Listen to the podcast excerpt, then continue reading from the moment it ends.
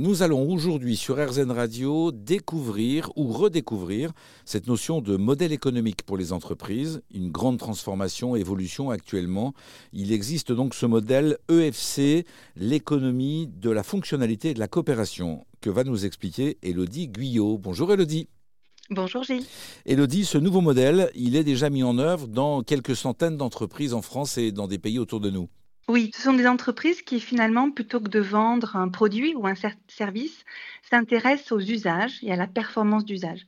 Pour donner quelques exemples concrets, on peut parler de la société Michelin qui, il y a quelques années, a décidé sur une certaine gamme de pneus de ne plus vendre des pneus, mais de mettre à disposition des pneus en vendant la qualité des kilomètres parcourus.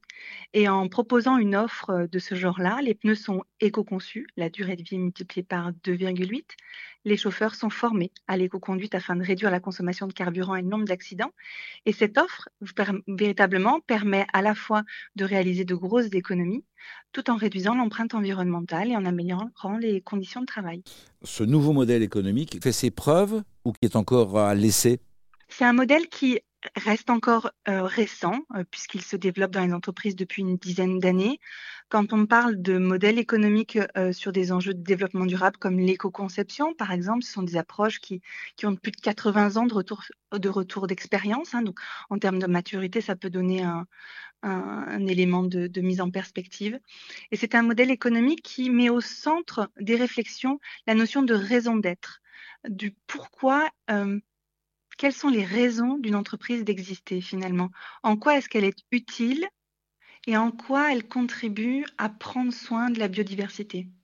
Ça veut dire que l'objectif n'est pas tant de produire plus, mais de répondre à une vraie fonction et de voir si on peut le faire à plusieurs ou si les outils que l'on fabrique peuvent servir à plusieurs.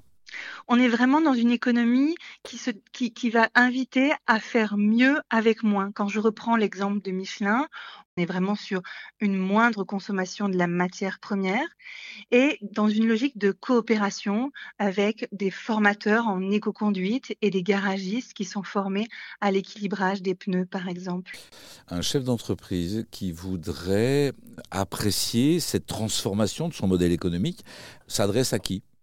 Alors en France, il existe un réseau d'une dizaine d'associations comme celle que je dirige euh, qui animent une communauté de pensée et d'action où d'autres dirigeants s'entraident, réfléchissent ensemble euh, dans la transformation de leur économie ou de l'économie de leur entreprise plus précisément. Si je comprends bien, vous animez des groupes de dirigeants d'entreprise qui font évoluer leur modèle euh, ensemble? Oui, tout à fait. Animer, j'aime beaucoup ce mot-là. Animer, c'est mettre de l'âme dans, et c'est vraiment ce que l'on contribue à faire au sein de l'association. Et on accompagne à la fois des chefs d'entreprise dans la transformation de leur métier et de leur entreprise, mais aussi des managers et des commerciaux qui sont des relais opérationnels de cette stratégie qui évolue et pour qui peut-être les comment dire les objectifs ne sont plus des objectifs de volume ou de marge, mais sont des objectifs de quoi? De, de, de, réalisation de, de mission ou de euh, ou d'enjeux? Oui, il y a vraiment un enjeu d'aller vers euh, les grandes fonctions de la vie Hein, d'où le terme économie de la fonctionnalité, les grandes fonctions de la vie que sont la culture, l'habiter, euh, le bien manger, etc. Avec cette volonté de dire finalement, une entreprise n'a de raison d'exister que si elle est utile aux grands besoins fondamentaux des hommes quant à l'utilité de chaque entreprise et donc du rôle de chacune et de chacun de ses salariés, un nouveau modèle économique euh, développé par le réseau d'associations Terre EFC, qui est donc euh, dirigé en Occitanie euh, par Elodie Guyot. Ça s'appelle Terre EFC, toutes les informations sur Internet et bien évidemment sur le site erzen.fr. Merci à vous Elodie. Merci Gilles.